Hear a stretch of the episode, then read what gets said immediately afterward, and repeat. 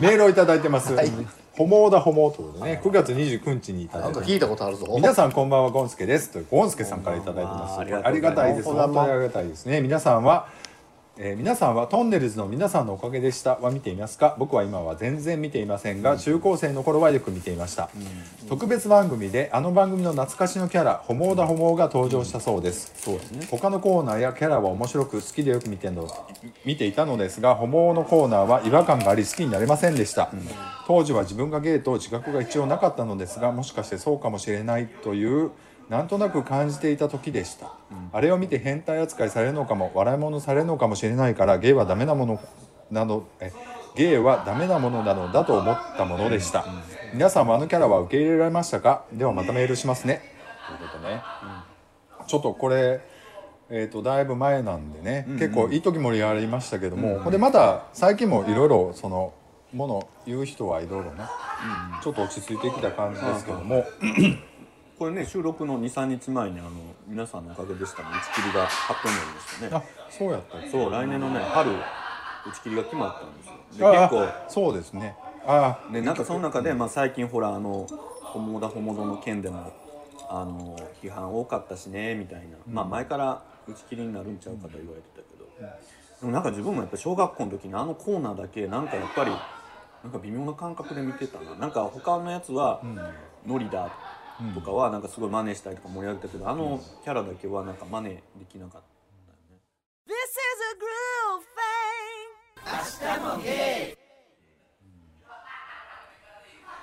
そうね。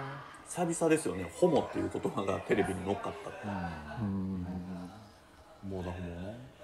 僕ねここでちょっと告白しちゃうとあの割とねこれリアルタイムでやった時は、僕自身も面白がってました実は。実はというか普通に。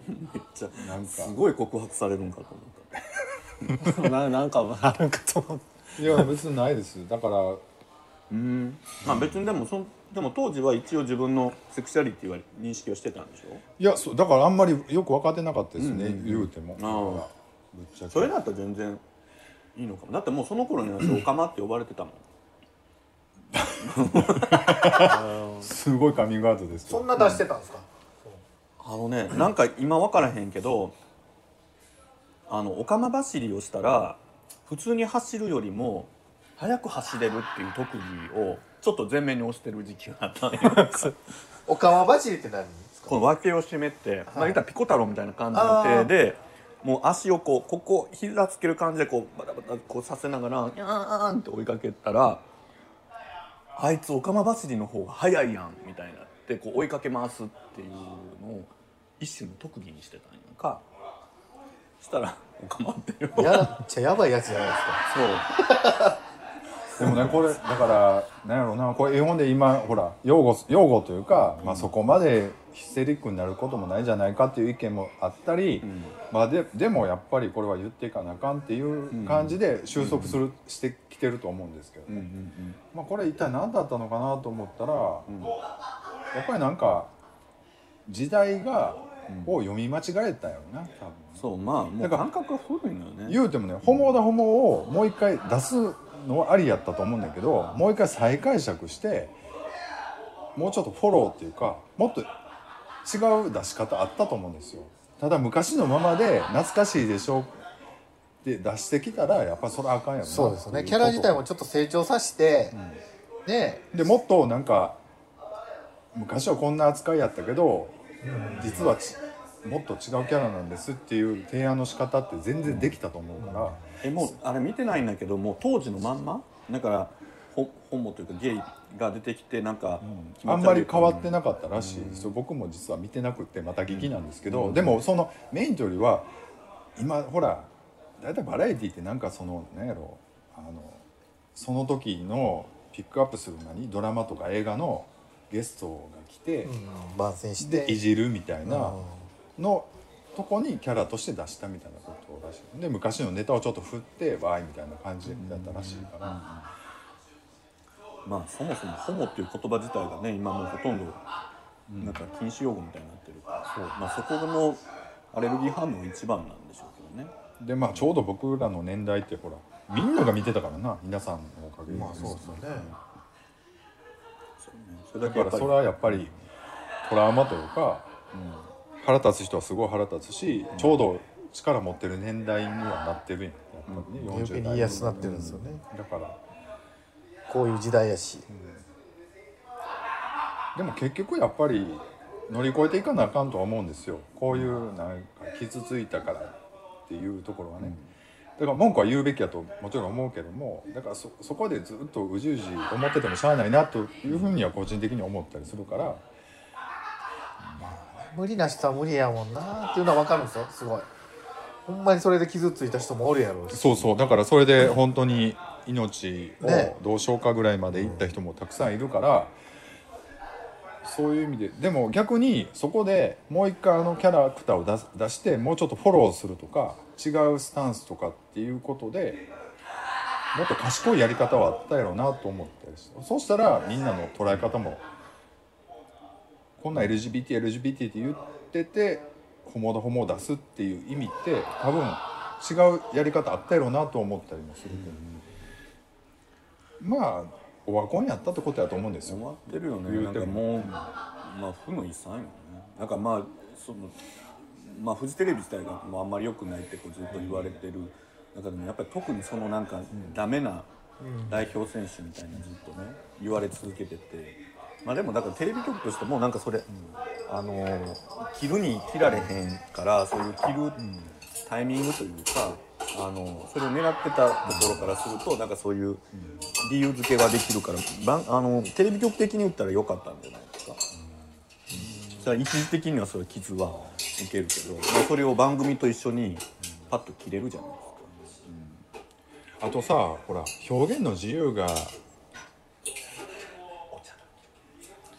表現の自由がみたいな話で文句を言うっていうか縮して面白番組が面白くなくなるみたいなことを言う人もおるけど昔からさちょっと例えば藤山藤山甘美っていうすごい人がおって持ちネタがちょっとアホな子のキャラをずっとやっててんけどやっぱりそのほんとアホな子がいじめられるっていうのが来てもうそのキャラバッサリやめたとかっていうエピソードって昔あったりとか、例えばあのほら藤井君が一時ずっとやってたオカマっぽいキャラがあったやんか。もうそれをバッサリやめ、今もう全然やってない。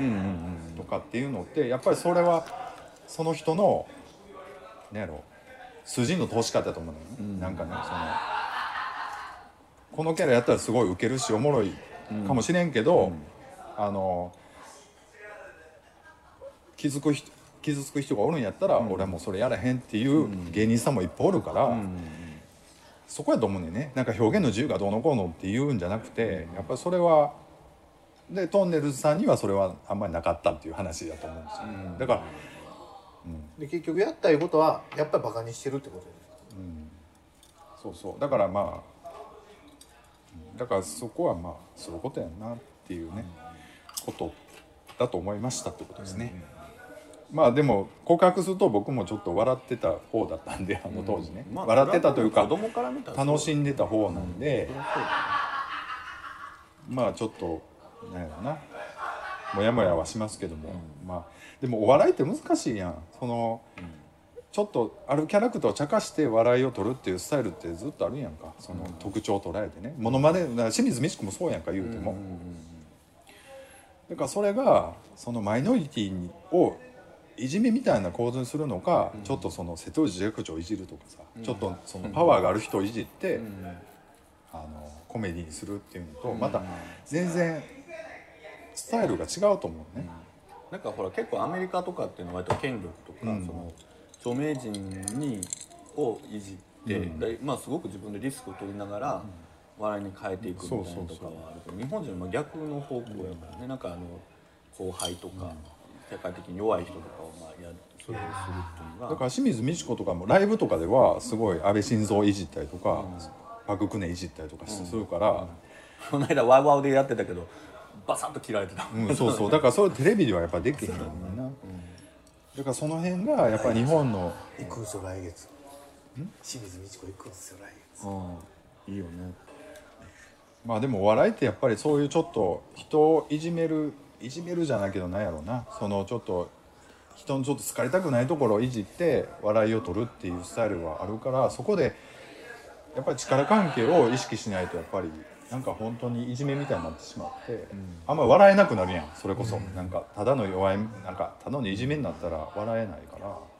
なんかほらテレビの芸人さんは結局そのなんかいじりっていうのはそういう信頼関係ができてるから、テレビ上ではあのわざと上下差つけてやるあとはその自虐っていうかね、うん。自虐ネタやんか、ん。だからでも太ってるのを自虐にしてとかさ、でもなんかほら一般の人ってなんかその笑いのその表面だけなぞってめちゃくちゃ言ったりとか、そういうですねそのスキルというスキルというかその技術だけでやって結局それってもうあのパワハラやったりとか,、まあハラスメントになるみたいな。まあ、なんか一般の人のそのなんか、まあ、捉え方ですもんね、うんが稚拙やとあれやしでそれやからってお笑いが悪いとかっていうだけでは分かるんですよね。だからまあまあなんかでもまあ言って言ってたらいいかなと思って見てましたってこと。ですメールをいただいてます。い。いでしょうか。手料理ということでね。10月10日にいただいてます。皆さんこんばんはゴンスケです。最近食事はなるべく家で作るように心が心がけています。簡単なものしか作れないしえー作れるレパートリーも多くないのでクックパッドで調べるようになり、さらに料理の本まで買うようになってきました、えー調味料に調理道具もそ、えー増えつつあります。彼氏と今日は何を作ろうか何を食べようかと話し合いをするのはそれなりに楽しくなっています、皆さんの得意料理はどんなのですか？ではまたメールしますね,、ね料理ですけども。ふうみんさんとか結構してるんじゃないですか なんか一番してそうこの中でいつもじゃがいも煮てるだけです。かぼちゃのじゃがいも煮て。そうでしょ。え煮てどうするんですか？えそれはなじゃが肉じゃが的なやつってことですか？煮て何やろじゃがいもスープ煮るにスープに入れて、味噌混ぜて 食べる。かああ味噌汁みたいな感じですか？なあでも最近それになんかずっと鰹節と、あの出してだしとじゃがいもとかぼちゃでだけでやってたんですよ。なんかすごい。それかぼちゃとじゃがいもっていう組み合わせがすごいですよね、あなんか昔なん何やろう。テレビでかぼちゃ食べたらめっちゃアンチエイジングっていうのがすごい昔やってて、すごい。そうなんやと思って。えそれがでもずっとそういうある程度のペースでず俺っとちっちゃい子すい、ごいかぼちゃ苦手やって、だけどうちの親と姉がすごい好きで、いつも山盛りかぼちゃ出てくる家だったからなんかでいつも前それで無理やり食べれるようになって、えそこになんでじゃがいもが入ったんですかなんかロシアの人はじゃがじゃがいも。もう情報の取り方がすごい。へなんかロシアの筋トレする人はすごいじゃがいも食べるって聞いた。えそうなんなんやろ俺あんまりプロテインが取れ取れないから、失神出るから。えタンパク質ってじゃわけじゃないですもんね向こうの人でも一食に6個ぐらい食べるらしいね、そんな食べれない。かぼちゃとじゃがいも煮あでもたやつか。ど最近それになんや玉ねぎのみじん切りとみじん切りときのこきのこだっけ。入れるとめっちゃ美味しくなるっていうのが気が な料理が。気がついてなんか。入れるようになってからだいぶ味が増しになる。へええそれがでもまあまあ続くってことなんですか？あんまりグルメじゃないか。えあでも玉ねぎとかってなんとなく入れてんのかなと思ったけど、なんか入れたら本当に美味しくなるんやと思う。そうだよね。甘みが増しますもんね。なんか肉じゃが肉じゃがみたいなね。玉ねぎと味付け何醤油味付けはいつも魚の削り粉にしたのあとの塩味は何でつけてる昆布。昆布とあとまあ味噌入れるから最後ああそうや味噌や味噌の塩か。あでも美味しい。だから味噌汁みたい。な味噌汁の食べる味噌汁みたいな。具だくさんの味噌汁。みたいなああ。なんか具だくさんの味噌汁好きです、得意料理はキャンディーさん。えオムライスやんな。ええお前それ言おうかな思ったのに今。オムライスやんな。彼氏のために作るオムライスやんな。得意料理でも。な先に食べられるやオムライスやいやオムライス。一緒にいただきます塩を思ったのに。みたいなやつそれ。違かったっ そんなんちゃう？け元彼そんなんか先に食べたとか言ってなあれそんなんやったかな？待ってくれへんかったとか言ってな先に食べさせてあげたっていう話ちゃいましたっけ？違うよ。なんか恨みつらみみたいに言ってたよ。なんか作ってやってはいってやったらもう自分のやつ作って持っていった頃にはもう食べ終わってるまあいいですけどでねごねてたら別れた。でもキャンディーさん結構料理するんですね。こだわる時こだわるんですよ、結構作るんだじゃん。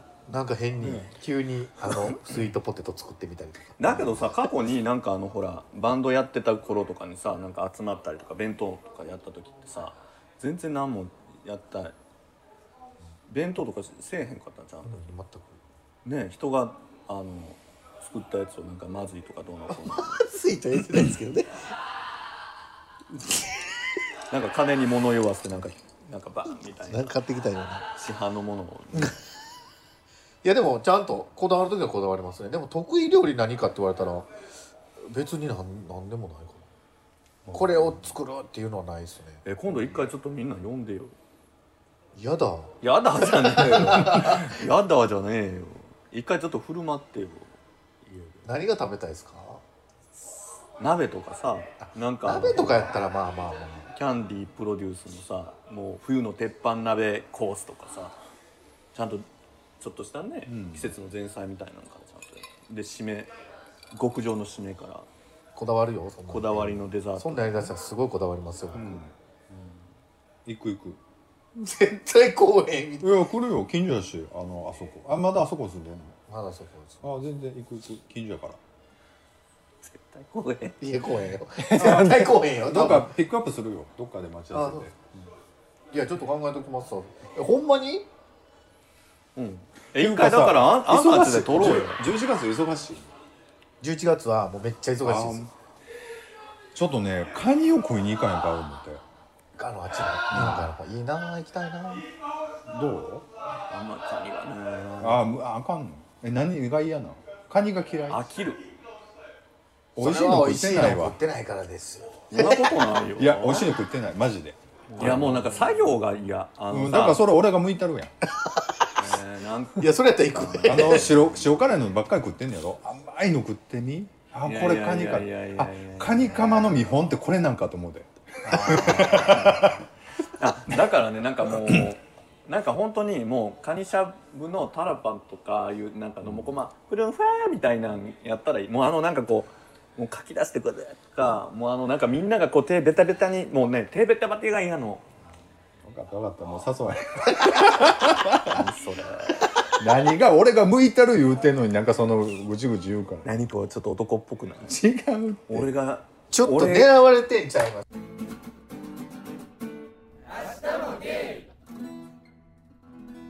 得意料理は？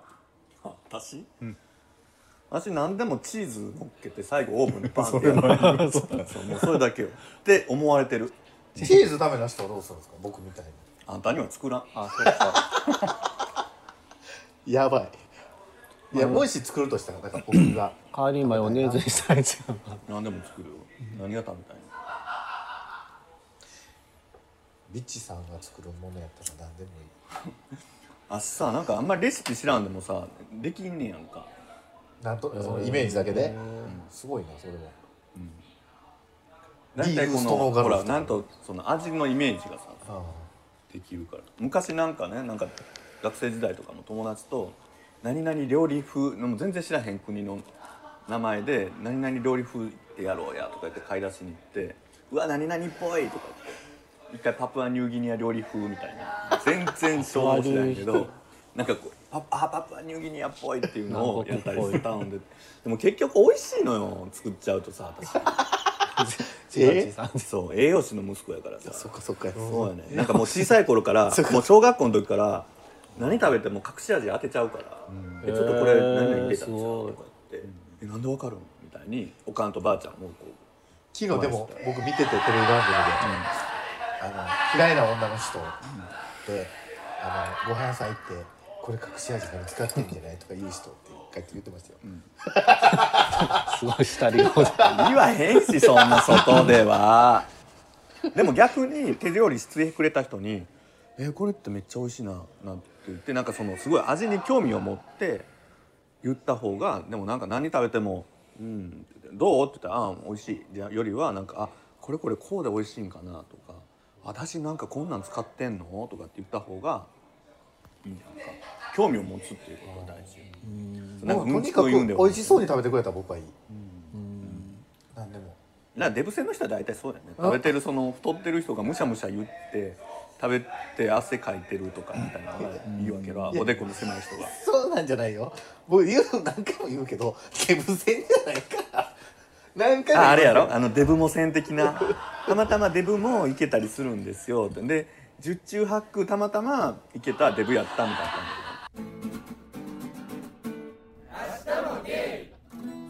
メールをいただいてます、はい。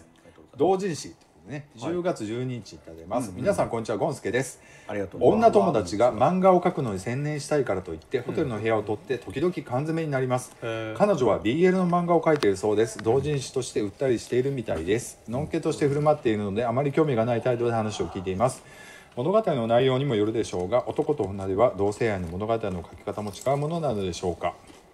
皆さんはどんな感じのお話が好みですか？ではまたメールしますね。ということでねいただいてます。同人誌ということでね読みます？ふみさん BL 違いふみさんは BL 他の作家さんのは結構読むんですか？え結構？今はあんまり読まないですね。え同人誌は女の人を書くとどうどういう感じなんですか？女の人が書くとやっぱ綺ね麗なもの同士なの綺麗なもの同士っていうかね正直な感想を言うと結構金量で僕読むんですよね同人誌とか、で一回買ったらすごい勧められるからなんかすごい出てくるねんか、あなたこれも好きでしょみたいな感じ。同性で。アマゾンね、で結構読むんですけどまあファンタジーやな。やっぱりなんか、あのーお決まりの型があってでそっからちょっとどうずれるかみたいな話だからお決まりの方がね割とファンタジーやね。ファンタジーっていうとなんていうのかな。ありえへんねんそんな、ちょっと道見かけて出会った人とすぐ仲良くなって。2ページ目にはだからそのページ数があるやん。20ページぐらいとかって。だからそれで構成をするからなんかあんまり現実感はなくて、まあでも面白い作家さんはいるけどね。あの中村なんとか。中村何やったかな。あすみこ。あすみか。読んだことあると思うけど名前ちゃんと思い中村。中村ちょっと当て字が当て字の人ね。卒。結構有名な。有名有名、この読んだことあると思絵柄はすごい細いけど、う女の人のやっぱりこのやり取りとかがの方が大事みたいな感じで。よくよく言われるよく言われるのではなんか BL はすごいそういう男同士のやり取りとか会話とかを重視しててゲーム系はなんかどっちどっちかといえばエロエロの方を重視してるみたいな、まあ、言われているけどでもどうなんでしょうね。最近は結構ゲーム系でもそういう BL っぽいやり取りの方を結構重視してる漫画が売れる時もあるしなんかちょっと混ざってきてる感じ。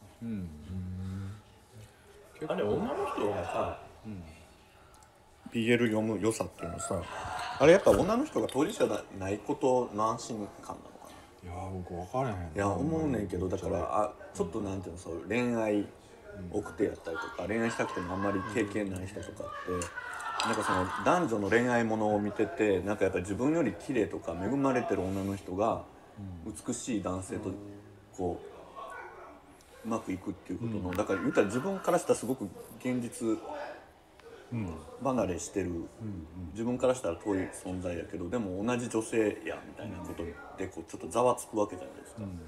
まあ、そういうのがなんか BL やと言ったらまあ違う世界言ったらファンタジーじゃないですか、自分は絶対そこには登場人物にならないその他大勢の立場から違うものを見れる安心感なんかなとかって、なんか結構あのジャニーズ好きのファンも結局なんかそのちょっと BL みたいな感覚で見てる人も多いなってすごい思うんですまあ、女の子に取られないっていうのはある。よね。けど、そうだかららね。他の子に取られないっていうところで見てんのかな、だってジャニーズジュニアのあの BS の番組見ててもやっぱりこうやってこうこうやってこう触ったりとか「イエーイ!」とかってやった瞬間にギャーってなるから 会場中が。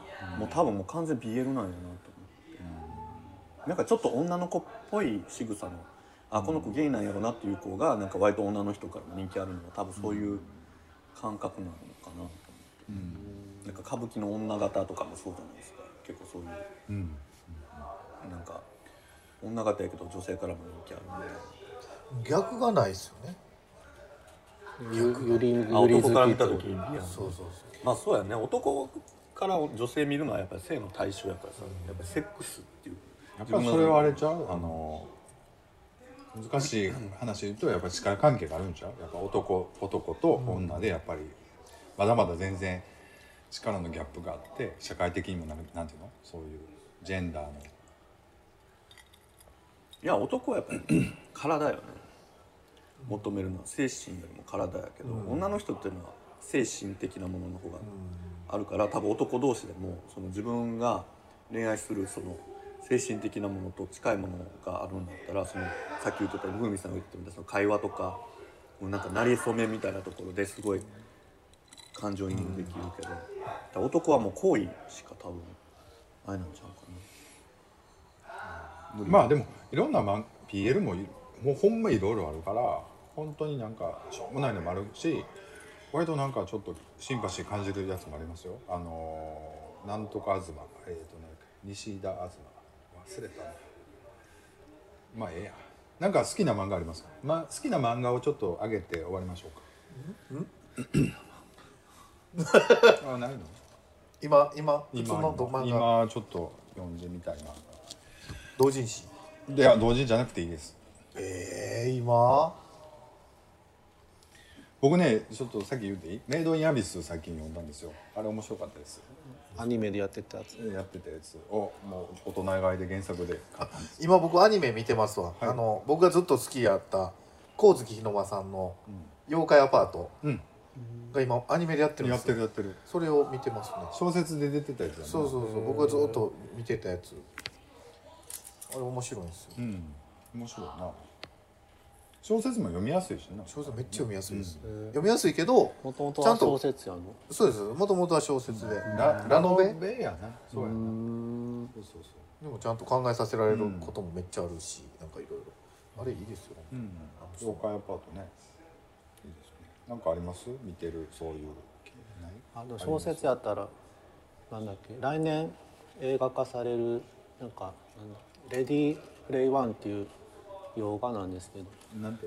洋レレディー。プレイワンっていう映画がレディーフレイワン。プレイ？プレイワン。プレイワン。っていうスピルバーグで映画化されるのがあるんですけどそれがついこの間でネットで見たのが内容がなんか80あ VR の話で近未来やねんけどなんか内容が80年代のなんかオタクカルチャーがすごい出てくるやつで外国のやけどなんか日本のやつは結構出てくるっていうかなんか面白そうやなと思って読んだら。なんだ日本タイトルなんか「ゲームウォーズ」っていうすごいつまんなそうなタイトルに出てんねんけど読んだらすごい面白くって、でそれであなゲームやりたいなって影響されて最近スイッチ買ったんですあスイッチ買ったんですか、えじゃあフレンドコード教えてくださいよ。フレンドコードとかあるんだ知らない2日前何をやってるの？2日前ぐらいに来た。2日前ぐらいに来たから、何をやってるオデッセイでしょ。マリオオデッセオデッセイは欲しいけどまだ買ってない。イ何買今度買おうかなと思って。スプラトゥーンとゼルダってベタなベタとかえー、友達コードっていうのがあるんだ。知らあるある。知らなかったもうまだ本当2日しか知らないですかって。僕もめっちゃ悩んでるんですよ今スイッチ。オデッセイ。オデッセイ。僕買った買いました。買ったんや。いやいや。さすがやな。もうね。このちょっと貯めてからいい感じ 違う違う。ゲームの話は後でしようかな思うてんけど、まあ、今ちょうど出なかった言いますと。まあまあも面白そう。面白いやろな。う面白そうっていうかね。あれはね。えっ、とねマリオとかスーパーマリオやってた世代だったらぜひやるべきです、えオデッセイもちょっとちょっと来月ぐらいにマジ原稿ほんまちょっとネタバレトークしたいわー、いやそれやめて、僕ほんまでもネタバレせんとあの YouTube とかぜ全絶対見てほしくないわ。見見ん方がいいと思う。なんかそうなんだ。そんなネタバレ聞かないむっちゃネタバレしてるから。で YouTube すごい関連してすごい出てくるからね。あのサムネだけでももう分かってしまうからもう絶対見ん方がいい。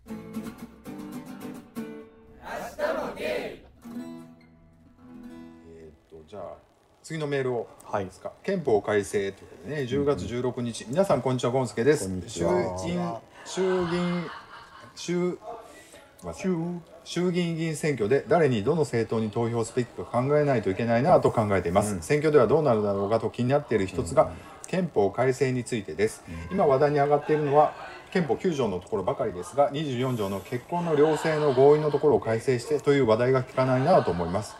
同性、えー同性婚の実現のため同性婚か。同性婚の実現のため憲法改正をって言ってくれてもいいのにと思っています。皆さんは憲法改正はどう感じていますか？でもまたメールしますね。ということでね。いただいておりますけどもこの間選挙もあったんですよね。10月21 1か2か。か2ですよね、日曜日。すごい。行きました？行きました。行きました？行きました。僕行ってないです。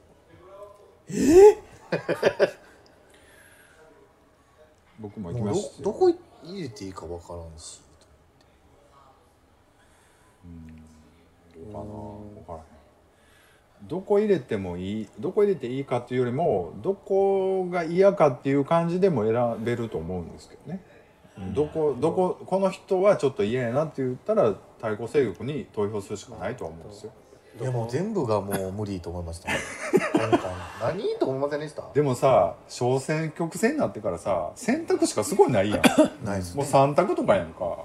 いやだから余計になんですよ、何こんなその別れて着物と、行った思ったらくそこで入られへんかったからまた民進党？作って、立憲なんとかとかな？そうそうそう。立憲民主党か。え？ー、って行った時点で立憲なんとか党があること知らなくて、それ速報で見てこあこんなとこでいつの間にかできてたんやと思って、まあでも。でもね。まあそこまでねあの小池さんも失敗するとは自分でも思ってなかったやろうけどまあだからあれで別にね小池さんの希望の党がすごいバーっていったからって言ったって12年でもうすぐダメになっちゃうような感じだったと思うからまあ長い目で見たらまあ無難なところに落ち着いたんですでなんていうかもうなんかもう政権維持のための選挙っていうことですよね、で憲法改正って言ってもななんかまあ同性婚のことで振ってもらってるんですけどまあまだ早いよね。そ先にやることがいっぱいあるというか同性婚をどうするか以前にね。でその憲法を改正するにあたってどれをどうしていかなあかんっていうそこの改正もしていかなあかんわけでしょ、で最終的に憲法改正ってなるわけじゃないですか。だからその前にいろいろ片付けないといけないというかどうするって。いう問題がたくさんあるんで、まあ日本の場合はもう憲法で同性がどうっていうよりは多分今地方でそういうちょっと自治体単位ぐらいでそういう同性婚がどうとかそういうパートナーシップみたいなのがあってそれがやっぱもう全国的に、まあ、無視できないような話になってきたりこう結構いろんなところで条例とかで制定されたりとかまあそれぐらいでなかなかその憲法までのところはちょっと難しいですね。もこのもうこの際だから結婚っていう婚姻制度にとらわれなくても同じような感じで権利が認められるような条例なり法法令ができたら別に戸籍どうのこうのじゃないやんもう同性の場合って特に。そう。で戸籍ってなったらほら名字どうするとかになるから。そうそうそうそう。そうやねだから結局男女の結婚のやっぱりあのなんていうの名字を別に名乗れるかどうかもあれ結局なまだできてないでしょ。やっぱりそっちの方がまず解決するぐらいじゃないとね。そう。だからそっからですよね、そのハードルの次に、まあ、同性のパートナーをどう認めていくかっていう話になるかなと思うので、っていうふうには個人的には思ってますけどまあいろんな思いが皆さんあったと思う、まあでもどう選挙にどう参加するかっていうのはいろんなことを言うじゃないですか。もう参加しないと参加しないといけないという人もいればもうまあなんか意見がないんだったら、もうそんな参加しなくてもいいじゃないみたいな人もいるし、そでのもなんかさその選挙に行くかどうかっていうのはさ、もう一つの、まあ、区切りというか、その一つではあると思うんですよ。行動の一つとして、うん。でも大事なのって多分後の99%ぐらいのふ日頃から政治に関心を持つとか、うん。例えばこう4人が集まったら、アホな話してても海外やったら割と若者とかでもお酒飲みながら政治の話とかするわけじゃないですか。とかその歴史の話してこう自分の考えを述べ合うみたいなことだって、レアな話じゃないけど、日本ってもうまずしないじゃない。で飲みの席で政治の話なんかしたって、そんなまずくなるようなことをするな言うなよぐらい、あははで終わるけど、でそういうものができるようになってその結果政治にあのその選挙に行くかどうかみたいな話しないとなんかそれもないのに「お前選挙行ったんか行ってないんか」みたいなのを言ったんかってまあ意味がないじゃないですか。うん。で結局誰が立候補してたってその人が何なのかも知らないっていうのはそれは結局あの自分の責任じゃないですか。普段からその立候補するだろうっていう人の活動を自分なりに情報を取りに行って何してるかとかを見たりとかしとけば、ああの人だってこの3年間見てたけど3年4年見てたけど何もしてないとかあの人意外とああそこでこう落ちたけどこういうふうに動いてたよとかっていうのがやっぱりもっとみんなが関心持たないとそれ良くならない。そうね、確かに。まあ、なかなか難しいけどね、それそれをやるようにするって言ったらもうそれはもう教育の段階からからもう家庭のことから会社とかでもいろんな中でか考え方というかあの変えないと無理だよね。あとやっぱ切羽詰まってないっていうのもあると思うんですよね、その日頃の生活に、すごいすごい不満があるとかあったらそうやってそういう人らで集まって力になると思うんですけど、まあ、割となんかまあなんとなく生活していけるからまあもう選挙は好き嫌いで入れるみたいなね、ってなっちゃってるのかもしれないな、そうだね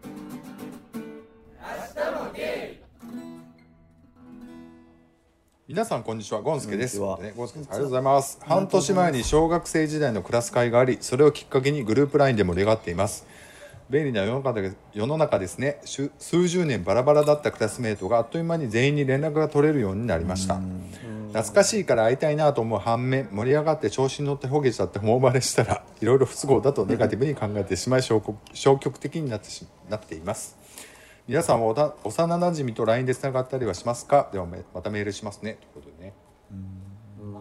あります？幼なじみというか。ちょっと疎遠だ。全然ないですね。会いません？でもコンビニ行ったりとかして。地元ね。今地元ですもんね。いやもう奈良って結構うちすごい住みづらいとこ住んでるんで、もう若い人はもうほぼほぼ出ちゃってていないですね、え今どこなんですか？奈良の。奈良の奈良のどこ、まあ、手塚山というところなんですけどはいはいはい。もう本当に老人しかいないんですよ。やっめっちゃでもぱり奈良の人はなかなか地元には残る人少ないです、ね、あもうい戻ったけど一回も同学同級生は見てないですね、あ隣のおばちゃんとかそういう人はいるけど、でも生まれ育った町なんでしょ？その別に実家が転々としたわけで、生まれ育ったとかやけど同年代ぐらいの人自体あんまり見ないですね。そうなんだ奈良って結構なんか近場。割とゆ豊かというかなんか地元意識が強くまあちょっと保守的ではあるけどでも全然通勤圏内ではあるよね。あのまあまあ路線によると思いますけど。すごい坂が多いから、もう生きて生きていくのがしんどいって感じでみんな出ていくんでもうこんなしもうやっぱ小さい頃親はなんか昔山とかある場所だからなんか緑がたくさんあって、楽しめるかもとかってつく住むねんけども、子供小さい頃から住んでてもうずっと坂のの上り下りで苦しんで生きてるからもう、成人した途端にみんな出ていくっていう。のだから親だけ残るみたいな感じになって。親は子供のために家建てたりとかすんねんけどもみんなもうこんなしんどい場所住みたくないみたいな感じで大阪とか東京に出て行って。だから同級生は見ないけどでも近代があるから若い子は結構いるかな学生さんはいっぱいいるけど、今その幼幼なじみと LINE でクラス会で LINE で交換してっていう感じのメールをいただいたんですけどあります？その幼なじみと結構僕地元そうやんね。地元だったらありますよね。幼馴染ほとんど幼馴染。っていうすごいつながり多くぐらいフェイスブックでも幼馴染つながってるし。でねそのゴンスケさんからいただいてるんですけど懐かしいから会いたいなと思う反面盛り上がって調子に乗ってほげちゃって本番でしたらいろいろ不都合だとネガティブに考えてしまいますっていうゴンスケさんねこの間大阪来られた時に僕ちょっと連絡いただいて僕あのフレンドでつながってるんですよねあのスイッチのあの。あで一回ちょっと一緒にプレーさせてもらったんですけどでちょっとでもちょっとちょうどね体調崩してて行けなかったちょっと合流できなくてまたぜひっていう感じでね思ってます。あお願いします。そうですそねっか幼馴染。みんなどうなんですか幼馴染フェイスブックはつながってるわけまあでも地元やから四国の地元やから、ああああそんなにあのお互いに、まあ、情報を見てるぐらいで、連絡直接はないかね幼馴染一人、えっと、何年前かな。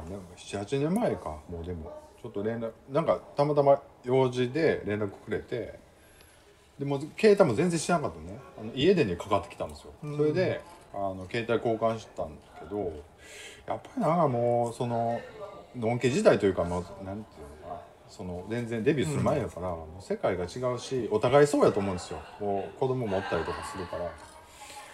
あんまりな共通の話題もないしそんななんか会いたいかって言ったらまだ早いかなとか思ったりなんかもっと50ぐらいになったらちょっと会ってみたら面白いかもしれないけどその一緒に遊びたいとかはないからな僕は定期的にやってるんですよ。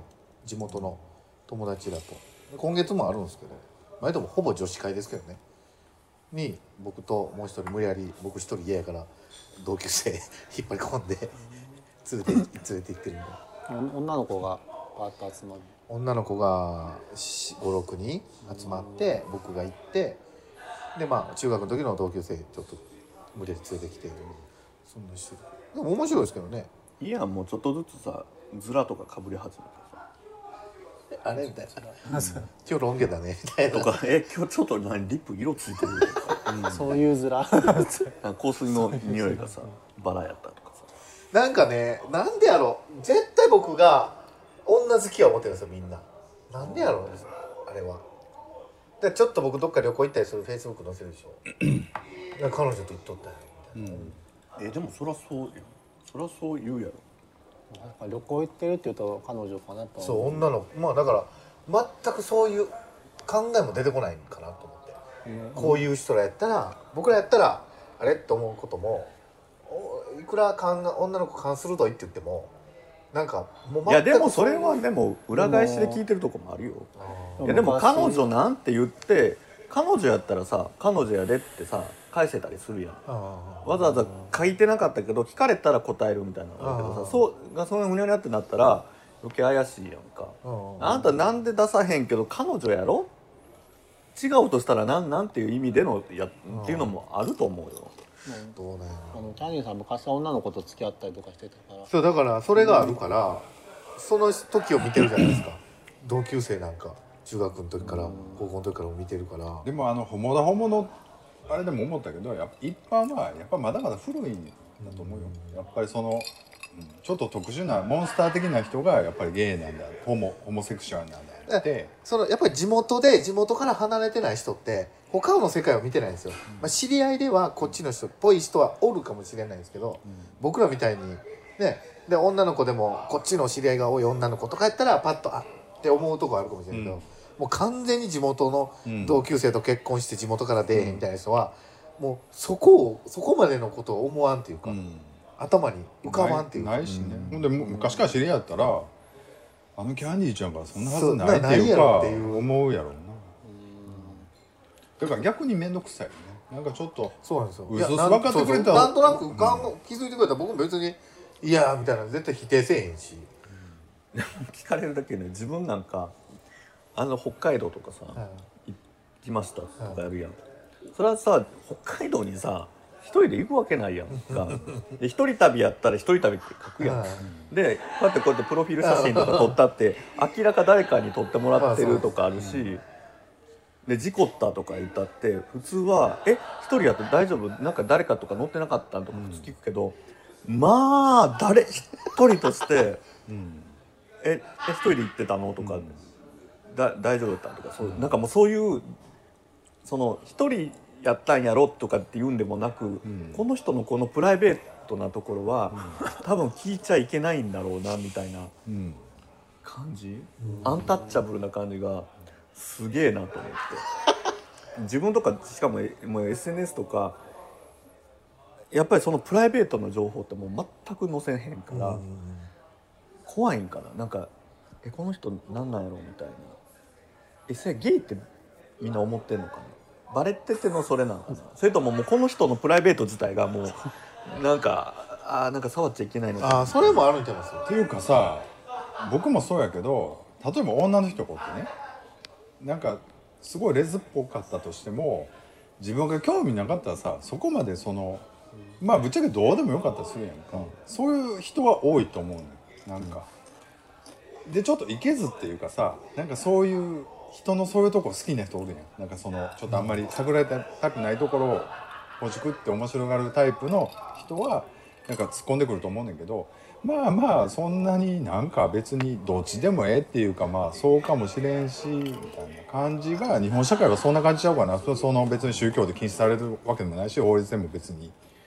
でそういうわわ言う人はメディアにも結構出てるからってかなと思ってるけどな、どうなんやね僕なんか地元の友達じゃなくても LINE で8人ぐらいのまあのんけのねバンドやってた子の頃の友達とかあるんですよ、でやっぱり僕のことが気になる人は「えなんで一人で行ってた?」みたいな「え実は男と行ってたんやろ?」みたいなたまにこう出してくる人おるんですよ、えを僕が否定もせんと何もせんとあそうやでみたいな感じで LINE をするもんやから逆にもどかしいんですよねうんどどどどっちなんやろみたいな。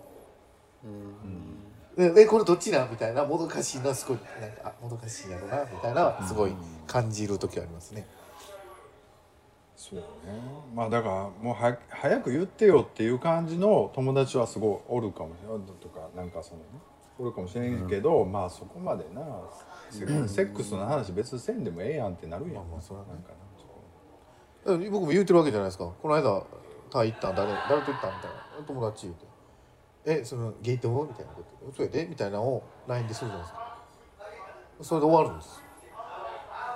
もうそれそれはよう聞かへん っていうかさもうゲートもって言った時点であキャンディーさんそうなんだってなってると思うよ。とりあえず。あのただそうこだからまだそそっから確定じゃないから、うん。いでやいや。も僕がなんか「いやそんなわけないや」みたいな否定もせえへんしかといってなんかそんなん聞かんといてみたいなことも出せへんしでもそう普通に言うじゃないですか。でそれもああみたいななどっちなんみたいななってんやろなみたいなのはすごい思いますね。だからそそれってどうほん何やろゲイってどういうことなんてなとこまで掘り下げたい人は突っ込んでくると思うけどあそうなんやってもう別になんかようわからんけどまあどっちでもええわみたいまあまあまあそんなな感じになってるのかもしれないね。まあどっちでもええわぐらいな感じが多いかもしれないですね。でもどかしいやろな。なんかもうちょっとバレたいなんか自然に出ちゃってバレてる人いるじゃないですかなんかもうちょっとそうなりたい僕もよう言われるんですよ。い なんとやめっちゃ出てますよ。バレてるかもしいれないやそれはさその分かってるからいいけどさああまあまあ。じゃあじゃあその本当に一般的になんかもう「あー」とかやってさそのもうもうもう完全にその誰が見ても「あはは」って「まああの人なうーん」ってもうすごいいもう初対面あっただけでみんなが「あー」ってなるぐらい微笑ましいぐらい出たい。出したい。感じてもらいたい。本当にそう思うんやったら名前を変えたらいいと思う。なんでピーチとか。ピーチ。もうなんかもう別にもう自分の仕事柄別にそんなんバレようが何しようが「おねえです」みたいなとか出てるとなんかいいなとか思う。普段はそんな出てないんですか？普段普段は？えそうですよ普段。仕事の時普段のあれやな姿見それぐらいこうちょっとキャラを作らないとなんか分かってもらえないっていうのもなかなか面倒くさいよね。だって本質的にはそそこまでそんなに俺持ってないのにそこまで過剰にやらなあかんっていう芸能人の人いっぱいおると思うねんか例えば、うん、なんか大変やろうなと思ってねな。んかねバレわかんない。うすうす感づかれてて触れられないって感じ多分。なかなか聞けないもんねそそうなんですよね。とい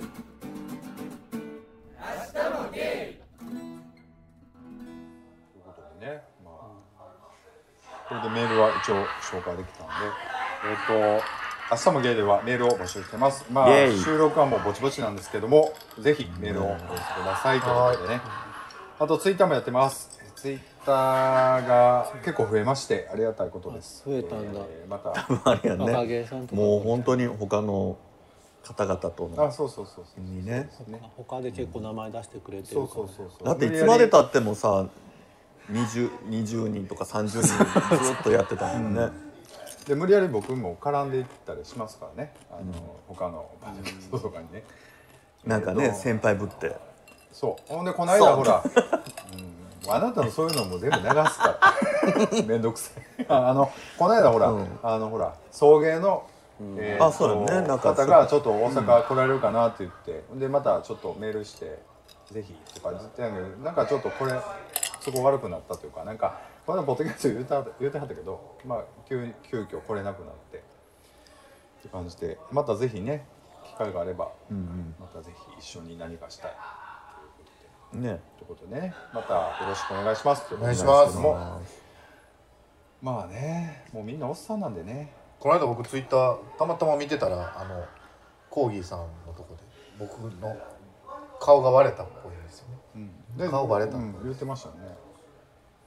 見つけたでもツイッターでも別に顔出てるからそんなそんなコーギーさんは会ったことないでしょ？ないですよないですよコーギーさんねぜひあのー就活落ち着いたらぜひ来てほしいですよね大阪にね。名指しで声言うということで、えっと、ちょっといいですか？まだもうちょっと時間があと7分ぐらいあるんでちょっとスイッチの話していいでしょうか？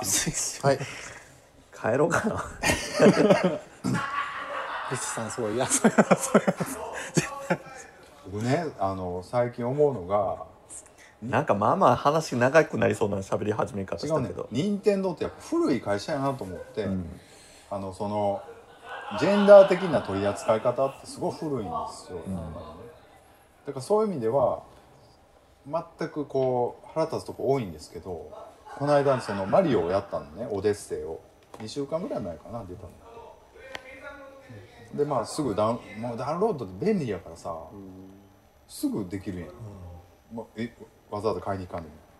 でなんか、スイッチギターもダウンロードの方が楽そうかなとも思うけどゲームするまあ変えれるメモリーカードだけな。128ぐらい入れといて全然いろいろ落とせますからね、ものすごいようできてて。へえびっくりした。びっくりしたというかああこれが任天堂なんだと思って。ゼルダの時も思ったけど。結局任天堂ってさなんかちょいちょいあかんくなるけど、ちゃんと復活するよね。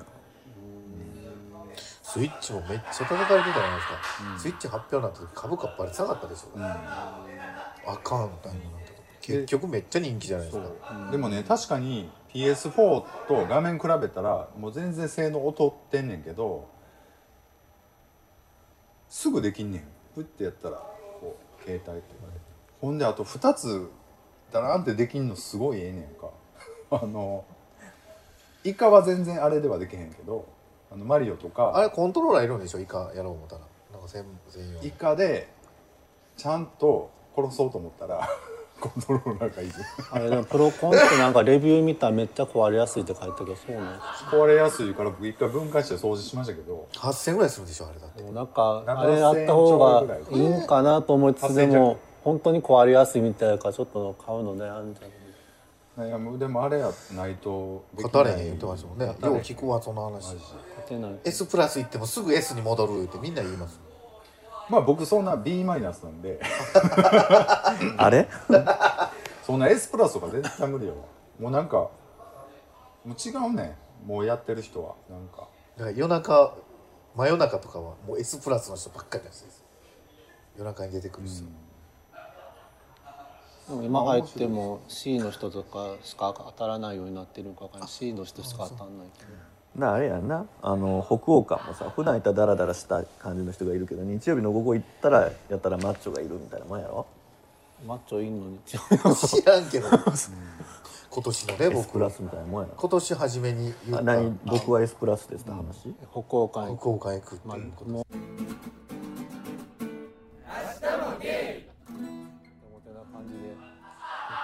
な感じででもキャンディーさん割と持ってるタイプやから持ってるからいいの引いてくるってことですか。いいの引くっていうかなかなか面白いエピソードで書いてくるそのでもあのあれだけ気ぃつけてください。病気 それはそれはそうや、そうだね。ちゃあのんとコンドーム持っていって。あいやなんかそそういう病気以外も割となんかそのあ改善的なものとか手じらみとかもある。もらってくる人はもらってくるからで面倒くさいやんああいうのってあの梅毒とか。な大した実績もないね。ランディさん。なってきましたよどんな確率やねん。い言ってもやらないっすよでも。いやえ今年セックスしてんの？してないっすよ。もう下手したらえ何年なりますあれ？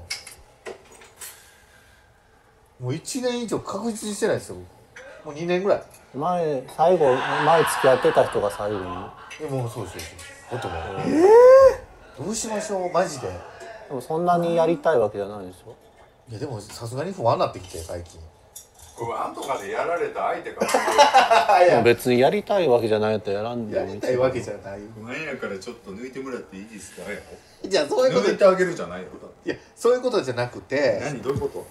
ちゃんとやらなあかんわ思ってきて最ちゃんとやるの意味がよくちゃんと。でも次そういう時に年下いかん方がいいでその時はちょっともう慣れた年上で久々のところはだって一回済まして鳴らしていかへんとプレッシャーになるで下でちゃんといやもうそれすごいわかる。ですごいイケて可愛い子とかちょっと付き合うかどうかも考えるようなことをもう何年ぶりのセックスとかそれででしかも相手が受けって分かってたらあんたもう余計にトラウマになってセックスできんくなる。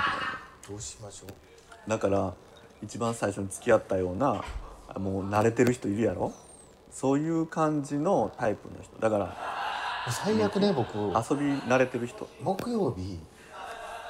まママと一緒に行くの？行こうかな。そうや一回連れて行ってもらって。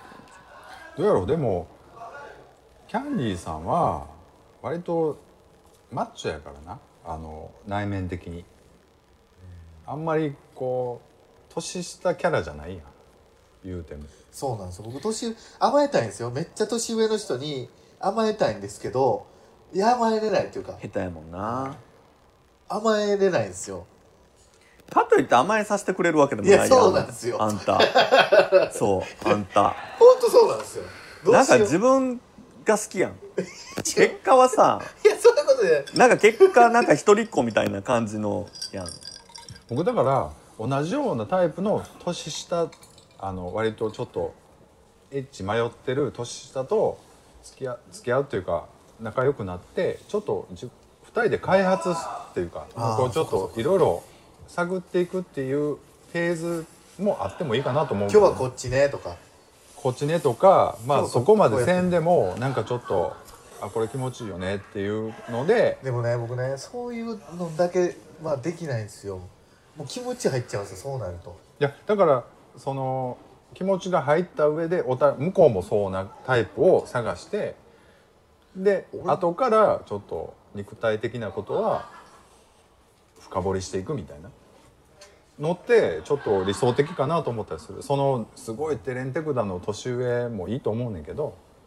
最近若い子でも超経験豊富な若い子いやだから経験豊富な若い子っていうよりも同じように迷ってる若い子いっぱいおるから。それはそれでなんか嫌だな。でもそういう子にはモテそうな感じはするよね、キャンディーさん。だから割とそういうあんまりこうそういう人よりはちょっとあんまり迷ってて。最近ね年しやっぱこの年になると下が多い多くなるじゃないですか、やっぱりね遊んでそうに思われるんですよ。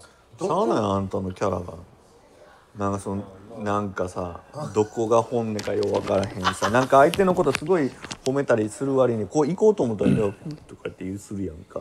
うんキャンディーさんモテそうな感じは。いいやそらでもなんかやっぱり出してるもんそのなんかこなれてる感みたいな実績ないくせにこなれてる感だけは出すよでもこなれてる感出すけど実績ないなんていうの？自信のなさがあるから一線超えませんみたいながもう逆になんかこう遊び慣れすぎてる人かなと思われるあの周りにいる人もなんか遊び慣れてそうな人とばっかり正直言ってさ一般的なデビューしたての245の子が知り合いましたってなっていろいろ話聞いてたらあそこの人とも知り合いです。あそこの知り合いです。あとこの間遊びました。でちょっとポッドキャストもやってますとかなったらあプロってなるのよ知り合いがプロすぎるん違うでもまあまあ店も手伝ってるしなそうなんですよ。その時点でもうあかんわ思ってそんなことお店やっはてるんですか？とかって絶対聞かれるじゃないですか。ななんでか知らんけどこういうとこって。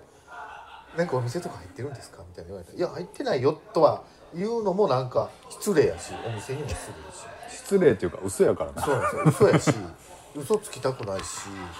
いやでもなんか店に入ってますそうかなかなか難しいけどでもそういうとこで入っててもレアキャラはいると思いますよ。人は大丈夫やろ、でそこでね。本質的なとこで見てくれて遊べる遊べるとか楽しく付き合える若い子いると思いますよ。まあそんなにエッチガツガツ来ない子で、ガツガツ来ないというか最近の子は結構装飾な子もいるんじゃないかなといるいる。思うけど、別にそんなもっと精神的なところで仲良くなりたいっていう若い子いっぱいおるから。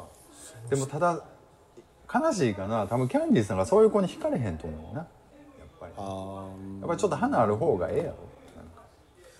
これから花咲くつぼみよりはもう花開いてる方にやっぱ目がいくいやーそれやったらもう花つぼみの方がいい。でも育てなあかんで。